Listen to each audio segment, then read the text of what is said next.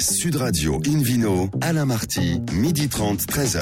Bonjour à toutes et à tous, ravi de vous retrouver pour cette émission en public et délocalisée. Nous sommes au restaurant Baravin Nicolas à Paris, au 31 Place de la Madeleine. Je rappelle que vous écoutez Invino Sud Radio dans la capitale sur 99.9. Aujourd'hui, un menu qui prêche comme d'habitude la consommation modérée et responsable avec une super balade dans le Béarn, l'annonce surprise de Madame la ministre de la Santé, on en parlera tout à l'heure, la quatrième édition du Romfest la semaine prochaine, du 7 au 9 avril, et toujours le vidéo quiz pour gagner plein de cadeaux en jouant sur invinoradio.fm. À mes côtés, Hélène Pio, Philippe Forbach et David Cobol. Bonjour à tous les trois. Bonjour. Hélène, vous qui êtes journaliste au magazine Régal, aujourd'hui on pourrait partir dans le Bordelais et par exemple du côté de Margot, tiens. Ça me paraîtrait une excellente idée. Et on pourrait inviter Denis Lurton du château d'Esmirail. Bonjour Denis. Bonjour Hélène. Donc, euh, Denis Lurton à la tête euh, de ce, de ce château de 37 hectares en appellation Margot. Racontez-nous un petit peu. Alors, je suis un héritier. Je suis arrivé en 92 quand mon père a sifflé la fin de la récréation. Nous sommes dix enfants. Il nous a fait venir. Il était prêt à faire un tirage au sort. Finalement, il nous a laissé choisir trois châteaux et j'ai hérité de Desmirail, mais c'était déjà prévu parce que mes initiales étaient déjà sur le bah portail et sur le fronton DL. C'est vrai que c'est assez pratique. Donc, euh, vous avez euh, à ce moment-là hérité de 37 hectares, c'est ça? Oui, à peu près une trentaine d'hectares et j'ai depuis 35-37 euh, hectares en production. Voilà, en appellation Margot. Voilà. vous produisez environ 100 000 bouteilles par an de Desmirail, oui. De Desmirail. Euh, parce que vous avez donc deux vins, racontez-nous. Alors j'ai Desmirail et le second vin, je l'ai appelé initial de Desmirail parce que je n'ai pas beaucoup d'imagination. Euh, et puis je fais un peu de rosé, mais ça reste très confidentiel et ça sera pour les portes ouvertes pour ceux qui viendront nous rendre visite. Et à l'année, je vends à peu près 6000 bouteilles sur place d'un rosé de saignée. Et c'est quand euh, ces portes ouvertes? Alors c'est le week-end prochain, 7 ah. euh, et 8 avril. Il faut se dépêcher. Il faut se dépêcher. Et il faut réserver si on veut déjeuner sur place. Absolument. alors réservation obligatoire, je glisse le numéro de téléphone 05 57 88 57 14 ou par mail réceptif at desmirail.com. Et alors qu'est-ce qu'on va y faire pendant ces portes ouvertes? Alors nous recevons du public sans arrêt. Euh, je fais l'aiguilleur euh, du pas du ciel, de la terre, pour présenter un peu la propriété. Puis après, chacun part en visite, déguste et peut déguster aussi des produits d'un Landais qui gentiment vient chez nous chaque année, de Montfort en Chalosse, et après on peut déjeuner éventuellement, si on est arrivé le matin, sur place. D'accord, oui, ce sont les produits de la ferme Guimont, je crois. Voilà, exactement. Euh, donc euh, effectivement, donc ça se passe de 10h à 18h le week-end prochain.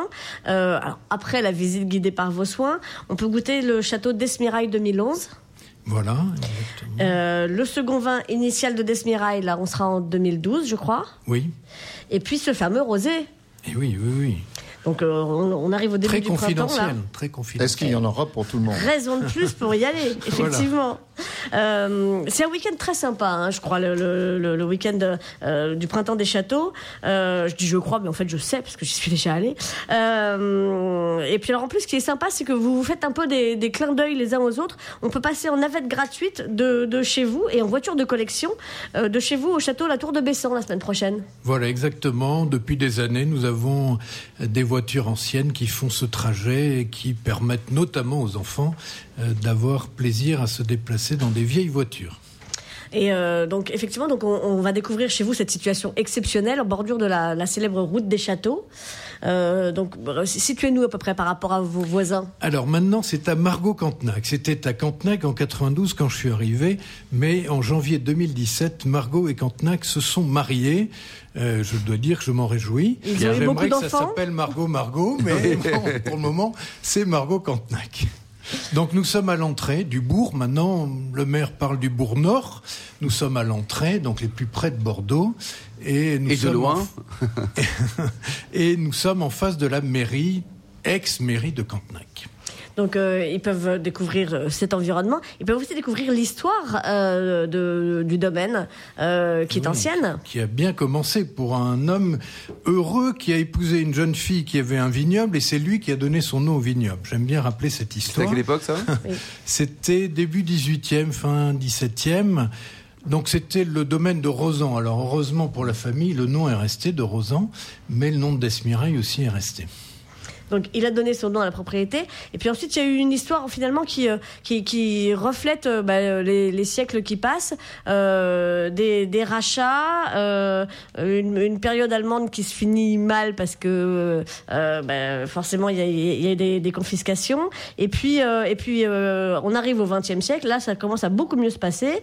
et votre papa qui rachète dans les années 60. Alors, il rachète une partie dans les années 60 et puis après, il redonne vie, si je puis dire, à des qui n'avaient pas disparu mais qui étaient sous les de Palmer.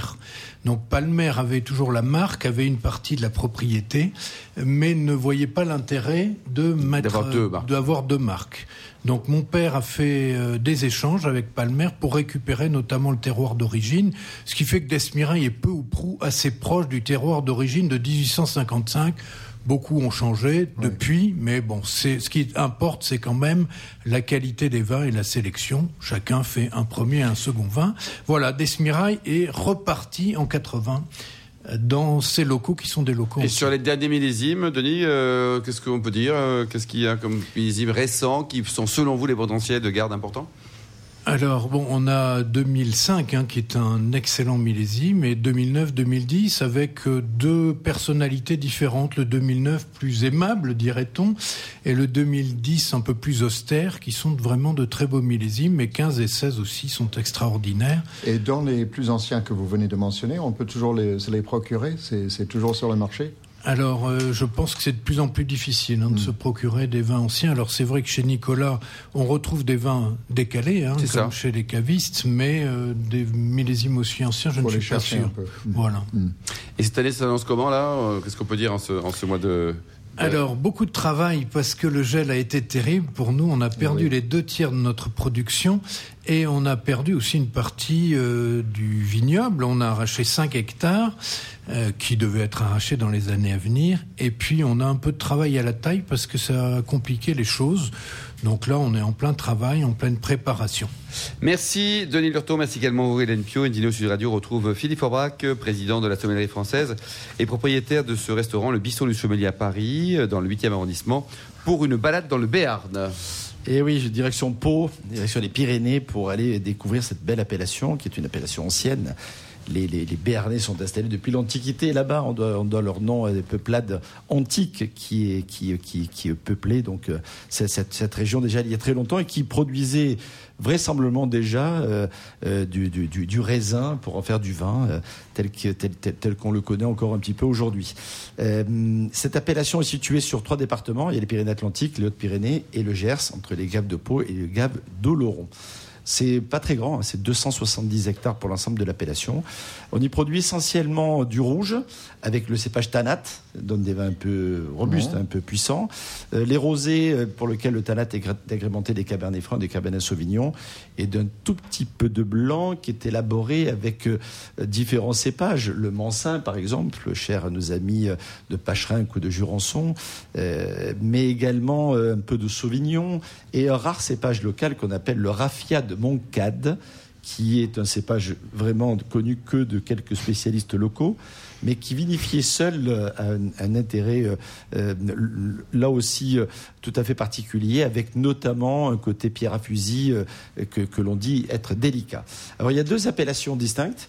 Il y a à la fois Béarn, qui est une appellation qui était un VDQS, on parle du nom d'ancien temps. VDQS, ça veut dire quoi ça Ne peut pas connaître, vient des limités de qualité supérieure, qui était une ancienne classification et qui aujourd'hui a été intégrée soit aux, aux, indications géographiques protégées, les IGP, qui, qui groupent certains VDQS d'antan et, les 20 pays de l'époque, où certains VDQS sont, ont été euh, montés en grade et sont devenus des AOC ou des AOP d'aujourd'hui. Euh, c'est le cas de l'appellation Béarn, qui depuis 1975 bénéficie de cette appellation d'origine contrôlée, avec une nuance particulière qui date du début des années 90, puisqu'en 91, on a vu apparaître une nouvelle appellation qui s'appelle Béarn Belloc, et dans le secteur spécifique de Belloc et de trois communes aux alentours, pas très loin de Pau, on a effectivement cette petite appellation particulière euh, autour de l'abbaye de Belloc, connue également pour son fromage de brebis. Alors dans les deux cas, Béarn ou Béarn Belloc, on a les trois couleurs de vin, rouge et, et rosé. Beaucoup de rosé, finalement, c'est une appellation qui produit beaucoup de rosé, presque la moitié des vins vinifiés. Il est bien le rosé? C'est un rosé, euh, oui, un rosé de, qualité, original, local, euh, qui va très bien avec la gastronomie de, de, de ce secteur-là. Mais en tout cas, la production est importante, c'est quasiment la moitié de la production. Le reste, c'est pour les grandes majorité du rouge et un petit tout petit peu de blanc. Alors il y a trois secteurs distincts. Le secteur de Belloc dont j'ai parlé, qui est finalement une sorte de micro-appellation avec une, spécificité particulière. Et les deux autres secteurs rejoignent finalement l'une, le secteur de Jurançon, dans lequel on produit, comme je vous rappelle, uniquement des blancs secs ou moelleux euh, avec les cépages mincants, euh, petits, petits, gros mincants, euh, pour l'essentiel, même s'il y a quelques autres cépages complémentaires. Et, on retrouve également donc cette appellation Béarn, également sur le secteur de Madiran. Madiran, oui. Puisque sur le secteur de Madiran, on fait bien sûr des rouges célèbres, avec toujours ce même cépage tanat. On produit des blancs secs ou liquoreux qu'on appelle les pacheringues du Vic-Bill. Et la quasi-totalité des Béarnes produits dans ce secteur-là du Madiranais sont des rosés. Voilà issus de, de Tanat, donc, mais également de Cabernet Franc et de Cabernet Sauvignon. Alors ça donne quoi comme style de vin? Ce sont des vins qui ont une... Euh, alors ils étaient très connus à une certaine époque parce que les, les, les, les huguenots, notamment de ce secteur-là, euh, euh étaient, euh, étaient des, des, des, des, peuples marchands, et notamment avec toute l'Europe du Nord. Et donc il y a, il y a eu une grande, un grand flux commercial avec, avec la Hollande, notamment pendant très longtemps. ensuite, il y a le fameux Henri IV dont on parle souvent, et puis sa maman, Jeanne d'Albret, qui, euh, qui appréciait particulièrement les vins du Béarn et qui les imposait un petit peu, dit-on, à la cour du roi. Ça peut arriver. Pas que du Jurançon. Eh hein. Il y avait aussi, ici le, le, vin du Béarn. Donc il y a toujours eu finalement à travers le siècle quelques personnages comme ça qui ont marqué, qui ont marqué l'histoire et cette, et cette belle appellation. Donc les vins sont plutôt les rosés à boire jeunes, on peut s'en douter. Les blancs également, ils sont à consommer en général dans quelques les, 2-3 ans. Et puis les, les, les, les, rouges peuvent se garder. Le tanat, ça donne des vins qui ont de la matière et de la garde. La cave de Crouseille, coopérative connue, le domaine La Paire, le domaine Caillabert, le domaine Guillemas ou encore le château Montus sont de célèbres représentants de cette euh, appellation, certes locale, mais qui vaut la peine de s'y intéresser. Ça coûte entre 10, même un peu moins pour les rosés, entre 7-8 euros et une vingtaine d'euros pour les cuvées spéciales. Excellente euh, bar à vin à Pau, si vous y allez, les contrabandiers. Merci beaucoup Philippe Forbach, merci pour cette précision David Cobold. Dans, dans quelques instants, le Vino Quiz pour gagner des cadeaux en jouant sur invinoradio.fm. Sud Radio Invino, Alain Marty, midi 30, 13h. Retour au restaurant Bar à Vin Nicolas Paris. Nous sommes au 31 Place de la Madeleine pour cette émission en public et délocalisée avec le Vino Quiz et Philippe Forbach. Je vous en rappelle le principe hein, que vous commencez à connaître, vous qui nous suivez depuis longtemps. Chaque semaine, nous vous posons une question sur le vin et le vainqueur gagne un exemplaire du guide Hubert. Voici la question de ce week-end. Sur quel événement le champagne Castelnau est-il présent depuis 2012 Réponse A, le Paris-Roubaix. Réponse B, le Tour de France. Réponse C, les 24 heures du Mans. Hein? Oui. Et puis c'est bien. Et, goûter la, cuvée hors catégorie. Hein tout en, tout en se concentrant pour répondre et gagner un exemplaire donc, de ce et guide on, Et très fort. Exactement. Rendez-vous toute la semaine sur le site invinoradio.fm, rubrique Vino Quiz. Le gagnant sera tiré au sort parmi les bonnes réponses. Merci Philippe Orbach. Hélène Pio, et on parle un petit peu de Rome aujourd'hui avec modération, mais on en parle. Et avec fierté. On, en parle aujourd'hui et on va le savourer, le déguster euh, le week-end prochain, puisque euh, ça va être la cinquième édition euh, du Rome Fest à Paris, donc le Rome Festival, 7, 8 et 9 avril, la semaine prochaine. thème de l'année, on garde le cap, puisque le Rome invite tout le temps au voyage. donc c'est un très très gros événement autour du rhum. Hein. Et cette année, la surface d'exposition sera encore plus grande que l'an dernier pour célébrer, nous dit-on, l'entrée du dans sa phase de maturité. Alors là, j'ai un petit doute parce que j'en déduis que jusque-là, il était immature. C'était quand même un beau bébé hein, déjà l'année dernière, puisque l'édition 2017 avait accueilli 45 exposants, il y avait eu 40 sessions d'animation, 2500 visiteurs particuliers et 2800 professionnels. Pour un truc immature, je trouve que c'est déjà pas mal. Hein. Euh, le thème de cette année rend hommage à l'émergence de toutes les nouvelles destinations autour du Rhum, euh, auxquelles on s'attendrait pas forcément, comme le Vietnam, euh, les États-Unis. Et alors, je suis très intriguée et très impatiente d'assister au masterclass sur les Roms du Québec. Du Québec. Vous avez bien entendu, je ne sais pas à quoi m'attendre. Les palmiers, les palmiers du Québec, Mais les tongs. avec le réchauffement climatique, j'ai quand même rarement vu de la canne à sucre là-bas. C'est clair. on fait du vin maintenant, et parfois excellent, euh, du, du cidre, un Du tas de choses formidables. oui. Mais bières. alors là, j'avoue que le rhum, euh, je suis très impatiente. Enfin, en tout cas, ça, ça va donc être un vrai voyage en plein Paris pour découvrir des rhums de, de- des quatre coins du monde. Euh, alors, selon les organisateurs aussi, la tendance est au marketing immersif. Alors ça, ça m'a fait très très peur Oui, aussi. aïe, aïe. Parce que le marketing immersif, moi j'imagine qu'on me, me plonge dans des eaux froides, étincelantes et visqueuses du marketing. Euh, mais bon, euh, j'ai j'ai une très bonne nouvelle. On nous propose aussi de nous plonger dans l'univers coloré du rhum. Et là, je me dis que je vais tout de suite mieux savoir nager. Ça va être formidable. Euh, parmi les différentes masterclass auxquelles on peut s'intéresser, euh, Manao, le rhum de Tahiti, euh, une masterclass euh, animée par Philippe Jugé, euh, qu'on a parfois reçu ici. Une conférence sur le rhum et la culture tiki, qui est très intéressante Tiki. aussi. Tiki, absolument. Vous savez, ces, ces mugs improbables, très à la mode dans les années 50, 60, euh, qui avaient l'air sculptés dans, du, dans, une pirogue en palétuvier, avec des moailles dessus. Tout ça était très improbable. Mais mais il y a toute une culture autour de ça, c'est plutôt sympa. Euh, des cours de dégustation avec Alexandre Vintier, qui est un maître en la matière. Et puis euh, des focus sur des rhums qui nous sont plus familiers euh, à nous français, comme Trois-Rivières, De Paz, Plantation, euh, voilà. Et puis alors côté dégustation. Avec modération, bien sûr. Euh, Il y a des concepts intéressants. Par exemple, au bar du voyageur, vous avez cinq recettes de cocktails classiques euh, daiquiri, planteur, mai tai, pina colada, etc.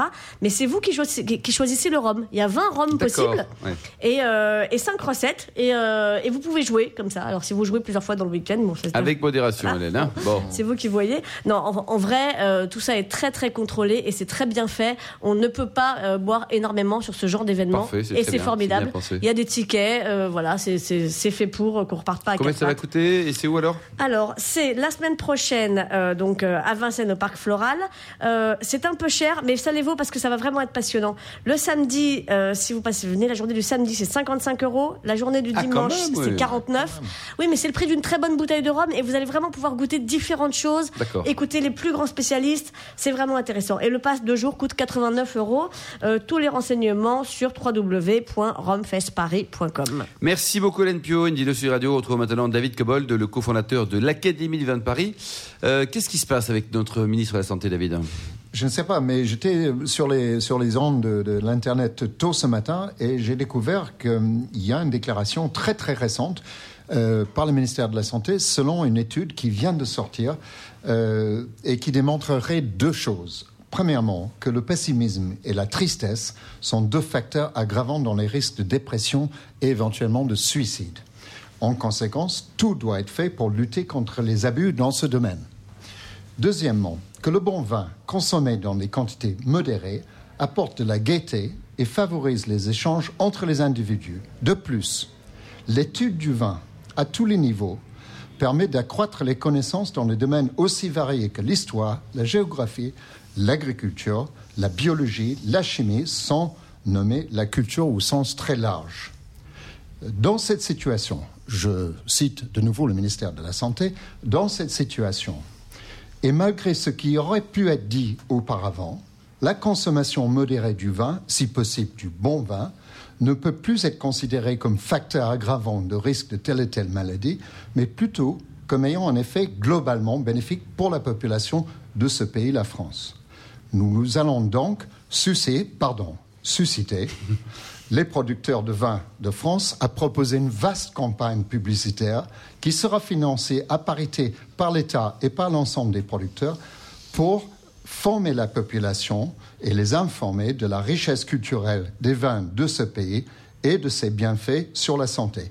Et cette campagne sera accompagnée par une campagne de prévention contre les abus d'alcool de toutes sortes. Hum, Et la nomination potentielle d'un ministre du vin, ça aussi c'est un scoop, David. hein. Eh C'est- bien voilà. On en Et- parle. Et, conséquence logique, euh, un voilà. secrétariat c'est sorti, dédié au vin, c'est sorti très tôt ce matin. Je, je propose qu'on choisisse le ministre autour de cette table Autour de et pour des table. raisons de parité que ce soit moi. C'était très Par tôt. Ouais, ouais. Et donc ça c'était ce matin, c'est quand même C'est incroyable. intéressant, hein. C'est- ouais, ouais. C'est Et donc là, on se dimanche midi. Un autre commentaire peut-être, David Cabol Ben, je trouve que enfin on voit le bon sens. Quoi. Ouais, ouais, non, c'est bien, ça, on prend c'est, les gens euh, pour des adultes et puis on va les former. Bah Et là-dessus, il y a une vraie zone de compromis, de consensus hein, sur, euh, sur, sur. Je pense que le monde du vin et tout, tout le monde va se rassembler autour de ces Oui, idées. puis je, hein. je pense que euh, c'est- l'occasion de célébrer ça autour d'un plat de poisson, par exemple. Oui, c'est ça, voilà. Ouais. Mais, mais avec modération, le poisson aussi. Ah oui, parce du que- bon poisson. du bon du bon poisson. poisson. Oui, c'est ça. De- trop, trop de poissons nuit à la santé, quoi, à la crédibilité, David. Bon, Ouais. vous avez compris. Oui, oui, oui, c'est un poisson d'avril, effectivement. Euh, en Ah, plus, ils ont, ils, ont, dommage. ils ont de l'humour au ministère de la Santé. On a l'occasion d'en reparler. Mais David, excellente proposition. En tout cas, ça s'appelle des propositions. Et ici, on prêche d'abord la modération, 100%. Évidemment. Un petit verre par week-end, c'est largement suffisant. Merci beaucoup, David Cobol. Par contre, on va réagir à, à ces propos de, de modération d'éducation. Donc là, on redevient sérieux. C'était une blague, vous l'avez compris, je le répète. Euh, David, un, un petit commentaire peut-être sur l'impasse, l'impasse, euh, Je- pas l'impasse, en tout cas la problématique qui existe en France. Oui, je crois que alors le problème, personne euh, autour de cette table ni ailleurs responsable dans la filière vin va nier les horreurs de l'alcoolisme. En revanche, je ne comprends pas que dans ce pays où on est très précautionneux sur beaucoup de choses, on ne milite pas pour un vrai travail de prévention euh, dans ce domaine-là, comme euh, la politique euh, au Québec, Éduc-Alcool, qui était absolument admirable, où on va dans les écoles et on parle de, l'alcool, on parle de l'éducation à l'alcool, c'est-à-dire comment gérer cette affaire-là. Tout le monde sait que le vin et d'autres produits contiennent de l'alcool, donc il faut éduquer les gens, et ce n'est pas en, en En posant des interdits qu'on va le faire. Euh, C'est plutôt le contraire. Rappelez la, la prohibition de David Cobol, Eh vous en oui, parlez la, la prohibition a été absolument abominable. Dans ses effets, ça, ça produit plus d'alcoolisme et ça produit Al Capone et compagnie. Denis Lurton, en tant que, que vigneron, euh, vous en pensez quoi? Alors, Bon, pas d'autres blagues, parce que ça c'est forcément très drôle, mais euh, cette notion de, de prévention et du alcool prend l'exemple sur d'autres pays qui, qui arrivent à sensibiliser tout le monde positivement. Oui, je crois que le Canada le fait, mais je crois aussi qu'il faudrait prendre l'exemple de la voiture. On ne peut pas s'en passer, sauf peut-être à Paris. Mais euh, il faut l'utiliser avec modération, c'est-à-dire en faisant attention. C'est pareil, il y a des choses qui sont positives quand on sait les utiliser de la bonne façon. Et quand je vois mon père à 92 ans qui est en pleine forme, je me dis qu'il y a quand même des exemples qui montrent que quand on consomme modérément et bien du vin, on peut vivre longtemps et en bonne santé. Oui, sachant qu'il y a quand même beaucoup de vignerons qui boivent très peu de vin, entre parenthèses. hein. Ça paraît paradoxal, mais, Oui, mais c'est la mais vérité vraie. Jeanne hein. Calment, 124 ans, un verre tous les jours. Un verre tous les jours, quoi. Oui, bien sûr. Jusqu'au dernier jour. Non, mais bon, après. Doyenne de l'humanité. Attention aussi aux statistiques, parce que par définition, On est bien Philippe d'accord. Forbach, qui lui vient de fêter ses 183 ans. Chacun est différent. Alors, est-ce est-ce que ça veut dire qu'il faudrait, pour l'exemple de la voiture, est-ce qu'il faudrait avoir un permis de, De boire. de déguster et prendre Mais à la des limite, pourquoi pas? À la limite, ça pourquoi pas? pourrait être quelque chose Qu'on ait démontré qu'on a compris ce qu'il fallait faire, pas faire, quoi. Voilà. Je crois, je crois qu'il faut informer les gens et puis après les traiter en adultes. Si on continue à traiter les, les, les gens comme des enfants, eh ben on n'obtient absolument pas le résultat escompté. Ça ça n'a jamais fonctionné. Et vous, Denis. Lurton, qui vendez aux quatre coins du monde, donc euh, vos châteaux, votre château d'Espirail, euh, racontez-nous quand vous voyagez, vous voyagez beaucoup hein, pour faire la promotion de vos vins. Bien sûr. Euh, vous voyez qu'il y a un sentiment qui est un peu différent. Qu'est-ce que, comment quelle est l'opinion des, des étrangers vis-à-vis de la France, de ce point de vue-là? Et, et à l'inverse, quelles sont les, les méthodes locales que qui vous paraissent intéressantes? Alors je ne sais pas, mais je vois les les Chinois sont des gens qui s'intéressent vraiment au vin et c'est pas pour autant qu'ils vont en abuser. Je crois que ils s'y intéressent même de façon gustative pour comprendre. Ils ont envie de comprendre. Alors je crois que quand on essaie de comprendre et d'apprécier, on n'abuse pas. Bien sûr, quand on essaie de de se s'alcooliser le plus vite possible, ben, d'habitude on trouve une autre méthode que le vin, hein, je pense. Une autre boisson, en tout cas. Ouais. Une autre boisson. Voilà, une autre Et- et boisson. le, le monde du vin qui s'arc-boute en disant attention, il y a une différence entre le vin et l'alcool. Bon, il y a, c'est- il y a de l'alcool dans le vin, point barre. Oui, oui, oui. Dans les deux cas de oui. figure, il y a de l'alcool. Donc Il ça, ça, on faut ne peut- arrêter ça aussi, le monde on- du vin. Ça, on quoi. ne peut pas le nier. Et, et- et le- et je pense que l'élément éducatif et curiosité et le goût. C'est ces trois, trois axes-là. Euh, le goût et la curiosité. Quand on est intéressé par le goût plutôt que par l'effet de l'alcool, il y a une autre dimension. Et on, passe dans autre chose. À la limite, j'aimerais bien que le vin ne contienne pas d'alcool. À la limite, voilà. et on a essayé le vin sans alcool et c'est pas très bon. Non, c'est en général, manque de bol.